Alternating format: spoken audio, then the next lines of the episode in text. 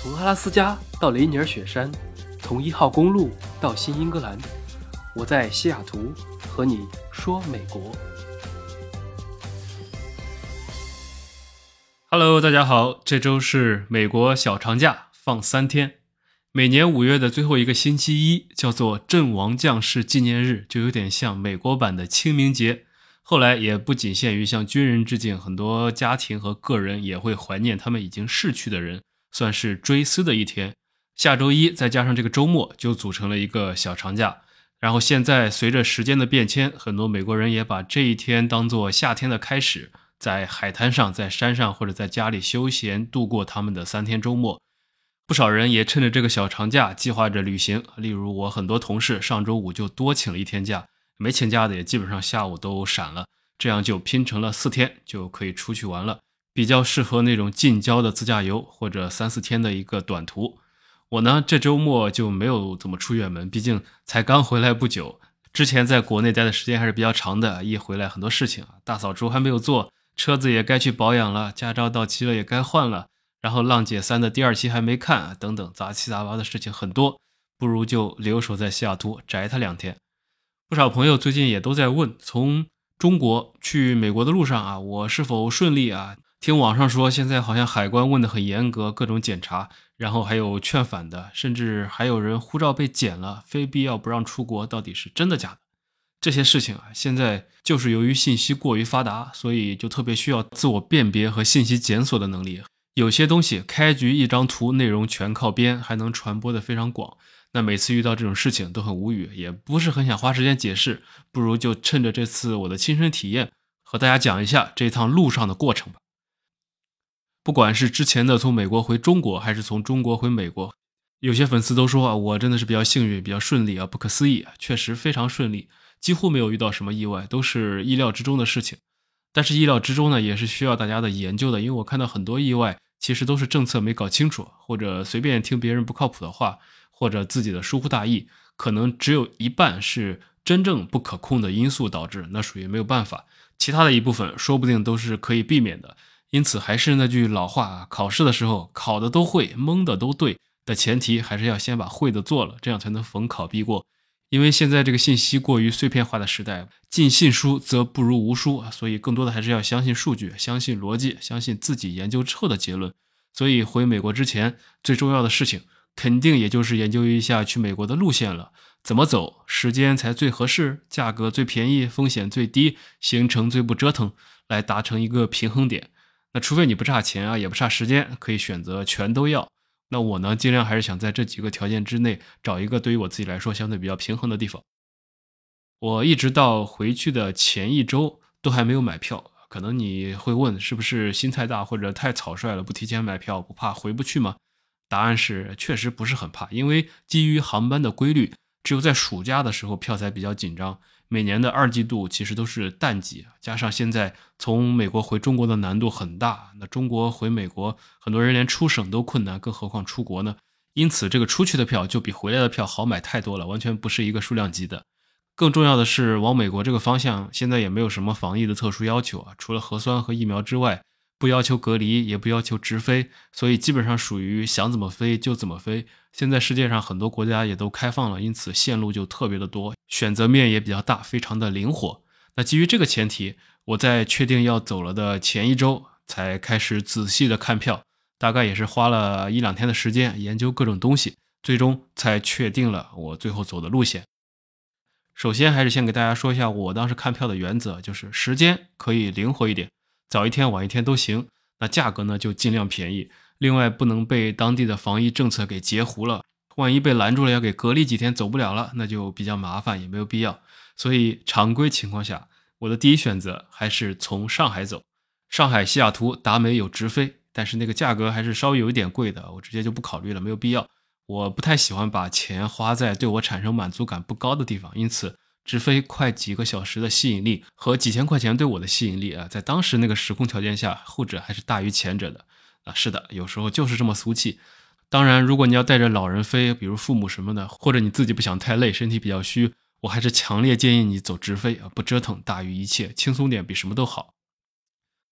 那其次呢，第二个选择还是上海啊，UA 美联航由上海飞洛杉矶，然后再从洛杉矶可以飞西雅图。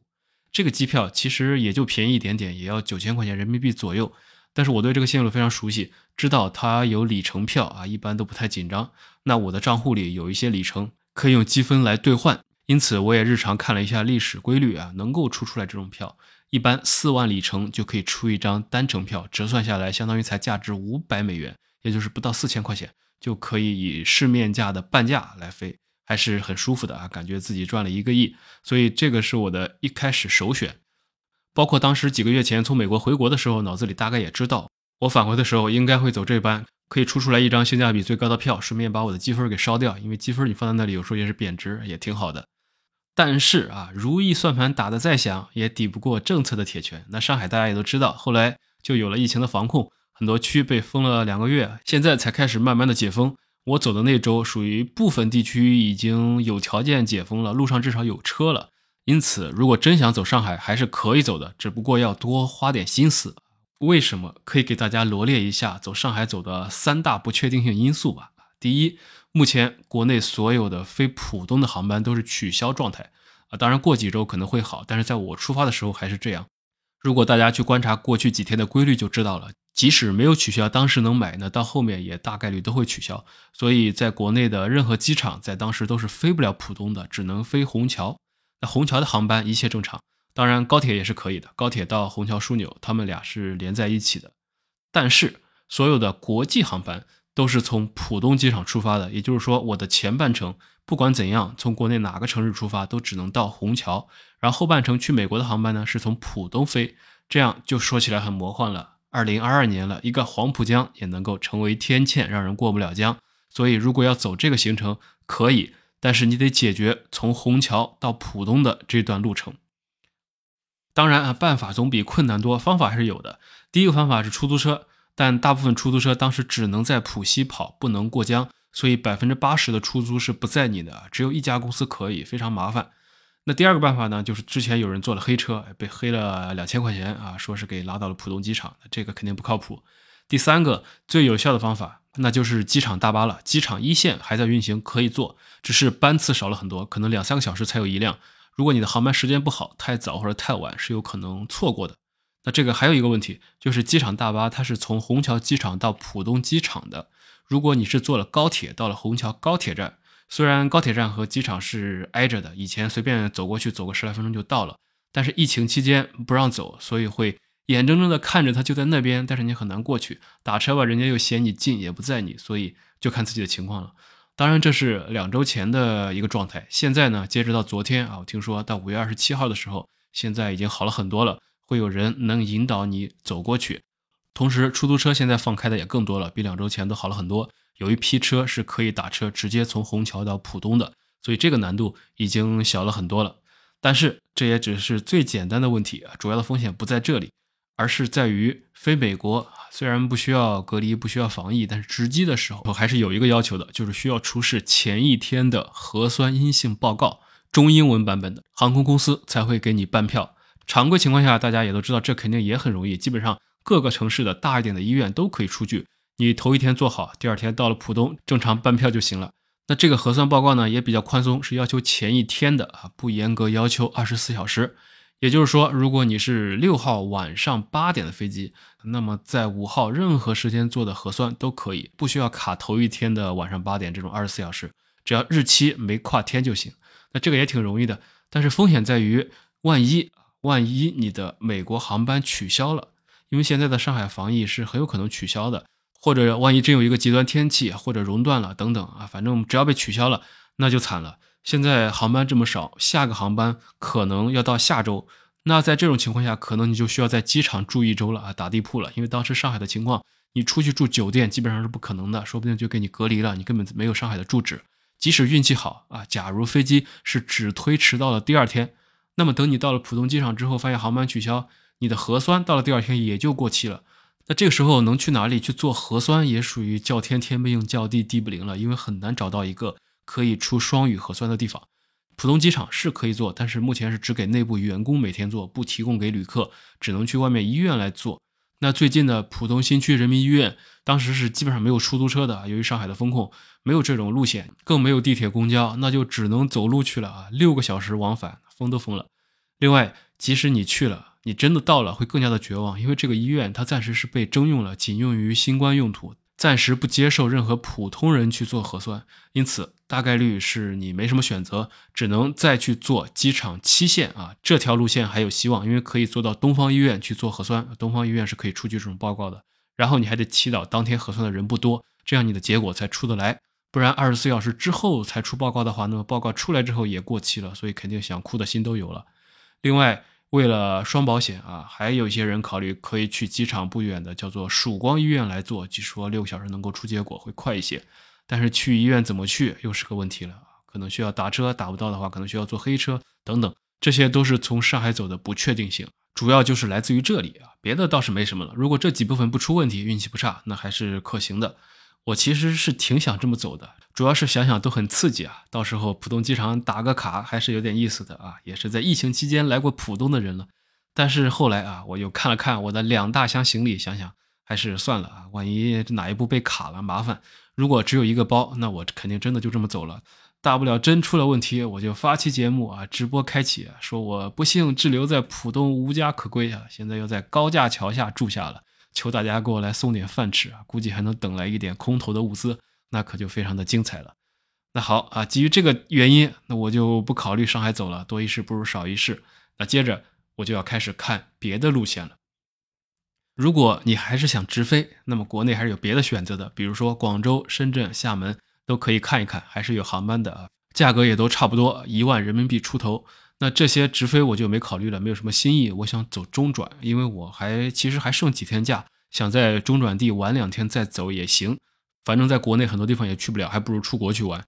那考虑到这个，接下来的备选基本上就是一些亚洲国家了。这个选择也很多。首先是新加坡啊，新加坡这个地方大家知道啊，小小的就跟一个城市一样，很适合玩两天，然后就闪人。刚好新加坡也有直飞到美国的航班。但是当我真正去看了一下价格呢，发现从国内到新加坡以及从新加坡到美国都很贵，那就算了，先把这个给 pass 掉。接着就是日韩了啊，日韩其实是中转最方便的，选择多，并且位于中美之间，可以把航程一分为二啊，每一段都不长，反而会轻松。并且我还有好朋友在日本啊，我也有日本的五年签证啊，本来就比较想去。那日本现在属于也不需要隔离了，但是可惜要到六月份才开放旅游签入境。现在只能商务签取，那去办商务签也也挺麻烦的，来不及了，算了。接着我们再把视线从东啊往南去扫一遍啊，看一看底下还有什么，那就是东南亚。如果先去东南亚玩两天，然后再从那里飞，感觉也不错。于是我就先看了一下越南，越南现在是完全开放了，随便进。但是它的问题是，不管是胡志明还是芽庄，从国内飞过去的航班有点少。以前有的一些直飞，我去搜了一下，现在都取消了啊，可能至今都还没恢复，还要转机，那也有点折腾。接着呢，就再往旁边看一看泰国。泰国我试了几个城市啊，结果一试还真试得出来，可以出一个很完美的行程。因为我发现曼谷飞西雅图竟然非常的便宜啊，便宜到什么地步呢？只要三千五百块钱人民币，还是约等于直飞，因为只在东京停一个多小时，非常的不错。然后我再去看国内段到曼谷段的票，发现也出得出来，两千人民币出头，这样加一起一共才五千多，并且刚好是只能出。周四到曼谷，然后周一去美国的，那这不就明摆着是想让我过去玩四天啊？天意如此，天意不可违。于是我就觉得，哎，这个线路还不错。国内直接飞美国要一万块钱，这样飞五千，那省下来的五千，在曼谷随便玩几天，干点什么不好吗？绰绰有余。再加上泰国现在也开放了，非常的方便。从五月一号开始起。泰国对全世界不管哪里来的，只要完成了疫苗接种的旅客，那么入境之后都是免隔离、免检测的，只需要买一个保额不低于一万美元的保险就行了，非常简单，那个淘宝都可以搞定一百块钱。于是基本上我就准备这么走了啊！上次去泰国，想想都是二零一九年了，过了很久了，那正好现在人少，还是挺想去一下的。那看完之后，我就想着，哎，那就走这个线路吧。于是我就把电脑关了，出去吃顿好的，然后明后天再买票。接着我就忘了这个事情了啊，那又过了两天，临近了，我准备出这个行程的票，然后也下意识的去查了一下天气啊，结果一看不要紧，我一看这个天气，我去的那几天刚好不太行，热也就算了，重点是要下雨，那肯定是比较闷热不舒服，再加上这个季节如果天气不好，那就是浑身黏糊糊的不好啊，所以我就觉得很不爽，于是就想着那就干脆先不去这个地方了，再看一看别的选项。那我刚才也已经盘点了那么多，除了那些之外，整个亚洲方面出行的地方也就只差一个地区了啊。这里我知道怎么走，所以不太需要研究。那这个地方就是香港。香港说起来是非常方便的，国泰航空的大本营就不说了，不管是飞温哥华、飞美国，还是经日韩到美国，线路都非常的丰富。那缺点呢，就是香港虽然疫情已经结束了，老百姓该吃吃该喝喝，但是上面制定的政策还是存在的，尤其是在机场这种地方，所以旅客入境是个问题啊，隔离什么的基本上没法玩，只能过个路。但是也没关系嘛，毕竟方便。我看很多人其实也都想这么走，也有人问我这个走到底该怎么走才没有问题。那刚好趁着这一期，也趁着我是确实这么走的，就可以给大家说一下走香港的一些攻略和要避的坑吧。那首先说起它的优点，大家也能想到，那就是选择多，价格也适中。尤其是对于在广东的朋友来说，那简直是不能再方便了。如果你想从内地到香港，有两种选择，一个是直接买连程票，行李直挂那种啊，一定要买这种连程票。例如上海到香港，香港到美国要出在一张票上，而不是分开买两段，不然可能会影响你。最好也是一个航空公司或者一个联盟的，这样确保你的行李没问题，然后转机也完全没有问题。另一个选择呢，就是你自行前往香港机场，然后香港到美国。那第二种方法怎么玩呢？你就需要知道一个路径，叫做海天联运。深圳或者珠海的粉丝大概率是听说过的。如果你想去香港、澳门，除了陆地和航空之外，还有一个走法呢，就叫做坐船去。对于不在大湾区生活的人，听起来好像这种方法都是在 TVB 剧里面的，是不是很古早？不都是什么香港剧里面要把人坐在船上丢到海里喂鲨鱼什么的吗？啊，当然不是，其实非常的方便，跟你去坐什么高铁啊、坐飞机都差不多。深圳半小时就可以到香港机场了，你就可以理解为一个海上版的机场大巴，简直不能再方便了。甚至从蛇口码头坐客艇到香港机场，不堵车的话，可能比坐车到宝安机场还要快。虽然我也早就知道这么走是可行的，但是毕竟没有亲自走过，所以就特别想体验一下，去试一试。于是我就研究了一下下，看了看能不能出出来我喜欢的路线。啊，选了几个日期，随便一试啊，果然可行。尝试了几个组合，可以出出来最便宜的是大韩航空，首尔经停一下到西雅图，只要五千人民币出头，那肯定是上了啊，不走白不走。那就在我准备下单的时候啊，都快到付款的界面了，突然我脑子里面想起来一件事情。大韩航空好像不行，为什么？因为这种从深圳蛇口码头提前值机直接到机场的服务，只提供给了二十几家航空公司。大韩或者韩亚好像有一家不在里面，具体是哪一家记不清了。于是我就打开了香港机场的官网，还有招商蛇口邮轮母港的微信号去查了一下，果然大韩航空不在此列，但是韩亚航空在。于是我就搜了一下啊，韩亚也可以出票，除了要在首尔多停留几个小时，然后贵了四百块钱人民币之外啊，没有太大区别。于是我也就下单了，接着出票成功。如果你真的想从香港走的话，那这就是第一个经验啊！除了要买联程票、行李直挂之外，要看清楚你的航空公司能不能这么玩啊！到美国常见的那些加航啊、美联航、国泰，以及亚洲的新航、日航、全日空、韩亚都行，但是有些是不行的，具体你要去看官网的清单。第二件事呢，也是最容易坑的地方，就是核酸检测。这次我是亲眼看到了，我前面的有一个人，他值不了机啊，真的是快急死了。航空公司依照规定也没有办法给他办票，这是怎么回事呢？话又要说回来，就在前面我不是提到过，现在去美国要求是有前一天的核酸检测报告吗？这个要去美国的人应该都知道。然后问题就出现在了我这个航班的时间上，因为他是从香港凌晨出发的，过了十二点之后了。那问题就来了，假如啊，我们来做个数学题，假如。你是五号当天来深圳，然后晚上夜里的飞机，它的起飞时间是凌晨一点啊，其实也相当于是六号凌晨了。那按照美国的规定，需要前一天的核酸检测证明，你应该什么时候做核酸呢？有些人可能一想啊，那就应该四号做，因为我五号来深圳，那么四号做刚好是前一天啊，满足条件也算前一天的报告。那这种行吗？答案是不行，你算错了，因为已经过了凌晨十二点。所以四号相对于六号来说，已经算是前两天了，而不是前一天。这个报告不行。那你又说啊，刚才那种人太笨了，数学不及格。对，应该五号当天做，然后晚上怎么着也出结果了，夜里再值机，时间就是没问题的。是的，这样的话日期没问题了，但是时间来不及了，因为从深圳蛇口到香港机场的船，目前来说最晚的一班是下午两点。这种出行方式不是你带着行李到了香港机场，然后再办理托运、行李安检等等，而是在你在深圳上船之前，在蛇口出入境的大厅里面就提前把香港机场那些手续给办了，票该出出，行李该托运托运，相当于提前就办完了。你只需要轻装上阵，带着随身包到香港机场去就行了。行李那些也会自动帮你运到香港机场去，这样是极为方便的。但是由于现在疫情，船的班次变少，虽然你的飞机是后半夜起飞。但是你在蛇口这边坐船的时候，就要提前先要求值机了，也就是说，相当于把值机提前到了五号的中午一点左右。那么问题就来了，你五号上午八点去做核酸，下午一点能出得来结果吗？答案是不一定，这才过了五个小时啊，运气好快的话或许可以，但是很多医院都不行。于是排在我前面的这位乘客，他的问题就出在了这里。他在值机柜台迟迟没有拿到核酸报告，导致没有办法给他办理。最后我看到了一点多那个截止的时间，他还是没拿到报告，就是因为他当天一大早一开门就去医院做了核酸，但是到了中午依然没出来，估计他就只能改签了啊。反正看着还是挺可怜的一个小姑娘。那这就是这个比较大的坑了。怎么办？赌人品吗？或者去多做几家啊？早上七点去一家，八点去一家，九点去一家，我们连做三家，会不会总有一家能够出结果？那肯定不是，因为能搞定的事情，干嘛去浪费自己的运气呢？答案就是多研究研究，提前问一问，或者看一看别人的经验，有没有更好的办法。我看到蛇口人民医院是可以出中英文报告的，并且核酸检测也是全天都可以做。那么你可能就想到了啊，方法就有了，是不是？五号一过凌晨十二点，马上就去做核酸。那到了中午，怎么着也出结果了，都过了就相当于十二个小时了。恭喜你啊，答对了。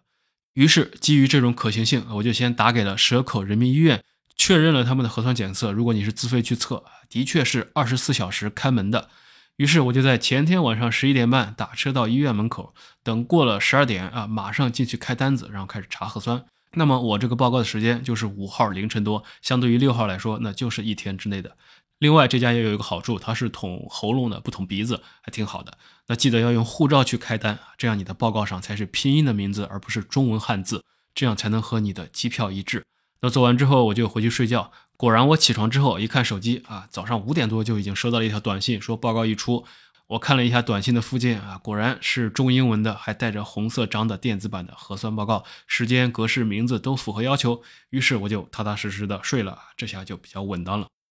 后面也是一切顺利。等我到了蛇口出入境大厅之后，跟机场也差不多啊，排队办票，检查了护照、核酸、疫苗卡、美国签证，或者你有什么别的入境证明，那几乎什么都没有问我，就问了一句啊，我去美国干什么？那两句话就完了。接着就在托运行李了，搞定。可能是去欧美比较轻松啊，去别的地方或者东南亚要严格一些，怕有人去打黑工或者去搞电信诈骗。我听了一下隔壁柜台的，隔壁就有几个大哥是去乌兰巴托的，那于是航空公司问的就多了一些啊，他们是去短期劳务工作的，这边就还让他们提供回程机票。那几个大哥说没有，都是公司安排的，还没有买回程机票。于是柜台这边又让他们去联系公司。反正我看那几个人是打电话打了挺久的，扯了很久。虽然最后也办成了，但是时间是比我要长太多了。我也是单程机票，但是航空公司什么都没问，啊，该干嘛干嘛。后面等到出海关的时候，才是真正要被问的地方。边检本来也被很多人俗称为劝返处，那到底有没有劝返啊？之前坊间传的什么很危险啊，护照有可能都被检，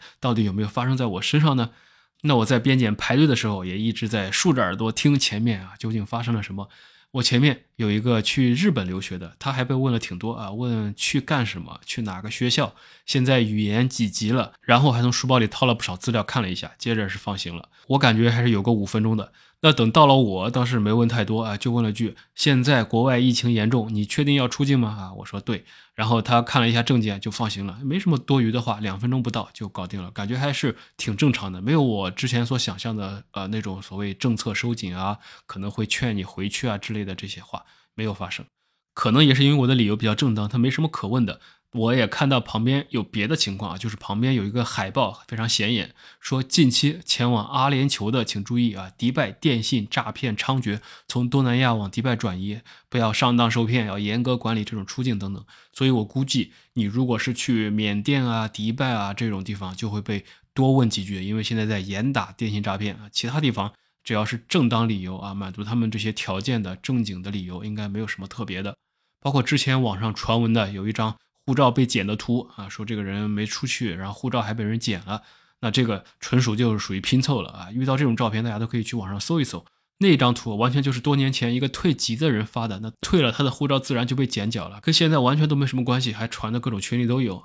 啊，另外所谓劝返，你只要有签证，又没什么不好的记录，各种条件资料都有，也没有什么理由不让出。海关人员也是普通的正常人，他只是履行他的职责，对每个出境的人都要走这么一道流程啊，没有人会刻意的为难你或者不为难你什么的，大家都是人。那说到这里，如果你问走香港出有没有风险啊，也有，香港的风险只有一个，但是这一个不太容易发生，一旦发生了，可以说是非常惨，那就是如果你由于自己的原因。到了香港机场之后啊，比如说你证件有问题或者什么别的乱七八糟的东西有问题，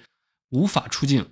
那这个时候就麻烦了。你从香港机场如果再回到深圳或者回到内地任何地方，就属于境外回来的人士了啊。虽然香港也是中国的一部分，但是在隔离的时候政策是等同于海外入境的，所以你一回来还要被隔离十四天，相当于你就去了趟机场回来就要被隔离十四天啊，可以说是非常的惨的。但这种情况，只要你什么东西准备好了，属于不太可能或者说很小概率才会发生的啊，也就可以忽略不计了。这是走香港走的事情，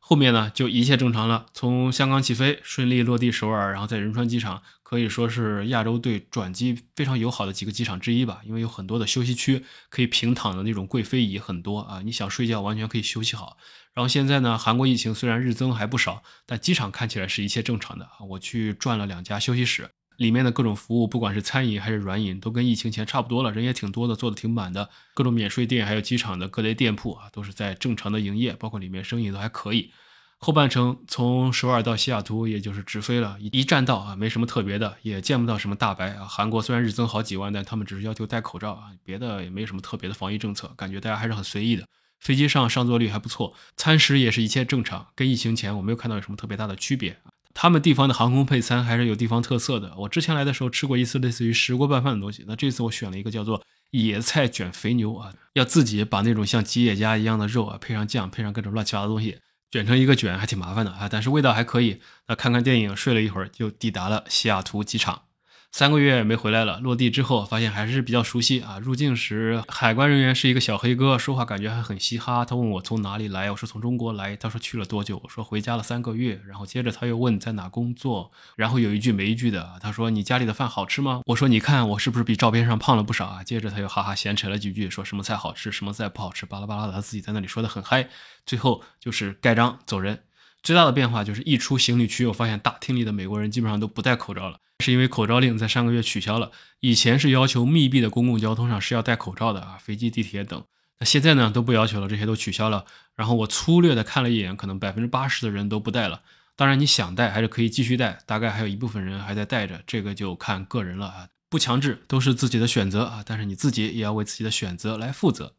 那出了大厅之后，西雅图十九度，阳光明媚，打车回家。那这就是回来的经历啊，还算比较顺利，都是在预期之内的，也比较轻松。那说完这些，可能有些人也会觉得好像不具有普遍性啊，是不是只是个例？如果是留学签证啊、探亲签证，是不是比较麻烦，不让出呢？那这个时候信谁都不如信官方的了。那正好就在我回来没几天啊，一周前，国家移民管理局也新公布了一个清单，明确了什么叫做非必要不出境，什么又是必要的可以出境。那这些就变得非常清晰了。在五月二十三号的时候啊，国务院联防联控机制召开了新闻发布会，国家移民管理局边防检查管理司司长啊，叫做刘海涛同志啊，他在会上介绍，应充分考虑疫情防控期间国际旅行的较高风险和不确定性，不鼓励出国旅游，尽量做到非必要、非紧急不出境，但也给出了具体的必要、紧急的出境理由清单。我觉得比较有意思的事情就是这里的措辞，较以前的版本已经有了细微但是非常重大的变化。那以前就是去年发布的那个版本呢，它的原话叫做“严格限制非紧急、非必要的人员跨境流动啊，从严审批签发公民出入境通行证件，对非必要、非紧急出境事由暂不签发普通护照等出入境证件啊。”这是去年八月发布的。那上周的这个最新的又怎么说了呢？原话叫做“尽量做到非必要、非紧急不出境”。那这一个“尽量”跟之前的严格限制，那其实就区别很大了。那哪些是紧急必要的呢？国家移民管理局这次也给了一个非常具体的清单，一共就这么几大类啊，给大家说一说。第一大类叫做出国境参加防疫抗疫、医学救助、运送物资、运输生产生活物资等等啊，这个自然就不说了。第二个叫做重点参与工程项目以及有组织劳务派遣就业等啊，这个也算是少数。第三个呢就比较常见了，叫做从事商务、科研、留学、考试、学术交流活动。第四个叫做就医、照顾、探望危重病人。此外，还有处理亲属丧事、照顾老人、儿童、孕产妇、参加亲属婚礼、毕业礼、家庭团聚等，这些都叫做必要或者说紧急的旅行理由。并且，对于处理境外突发情况或者个人紧急事务的管理机构，也会对审批出入境证件啊，对特别紧急的提供绿色通道的便利。那这样可见，我们最常见的几种理由啊，都是可以随便出的，属于必要的理由啊。例如去留学、去工作、去考试、去探亲，以及照顾老人、儿童、孕妇、家庭成员都可以。那哪些情况又是被定义为不建议的呢？目前啊，组团出国旅游活动啊，就是你抱团去参加境外游，依然是暂停的。同时，也不鼓励个人出国旅游观光访友，也就是说，探亲是可以的，但是访友暂时还不鼓励。再一个呢，就是前往什么战乱啊、动荡啊等这一类的国家和地区啊，属于是加强提醒劝返啊，建议暂不出境。最后就是对持有伪劣骗取或者其他无效证件的，依法阻止出境等等，这些都很好理解了。所以整体看起来还是挺正常的，正常理由都没什么大问题。然后还有一件事情，那就在昨天，其实还有一个更好的消息，就是昨天中国驻美大使啊秦刚同志。他在出席印第安纳州全球经济峰会的时候，明确表示了一句话，叫做“中美之间的航班数量马上也将增加”。虽然新闻里没有具体说加几班，但是稍后从记者韩鹏的微博里看到啊，秦大使其实是说了细节的。他是说从每周十八班增加到二十四班次，相当于增加三分之一了。这是一个好的信号，虽然绝对数量还是非常非常的少，连疫情前的零头都不到。但毕竟是一个向好的事情，当然大家也不要期望短期内机票价格会下降啊，不太可能，一时半会儿没那么快。但至少也是第一步了。那最终所有的一切还是要靠防疫政策的变动，才能真正解决出行难的问题。大家还是要保持一个淡定的心态来看待近期的这种啊出入境不方便的这么一个事情啊，没有办法。那好了，这些就是本期的节目了。我之前提到了我的经历也具有时效性。那随着上海的。不断解封和各地疫情的变化，肯定还会有变动，但是万变不离其宗，大家可以自己多研究啊，善用 Google，善用百度啊，都可以搜到自己很多想要的东西。另外，如果你想看到更多更形象的回来的经历，也记得关注我的视频节目啊，里面有香港、首尔以及西雅图三个机场的实拍。微信视频号或者抖音或者小红书啊，搜索“戴老板在美国”这五个字都可以找到。那也欢迎大家点赞、评论、转发。好了，这就是本期的音频。饭后说美国，我们下期再见。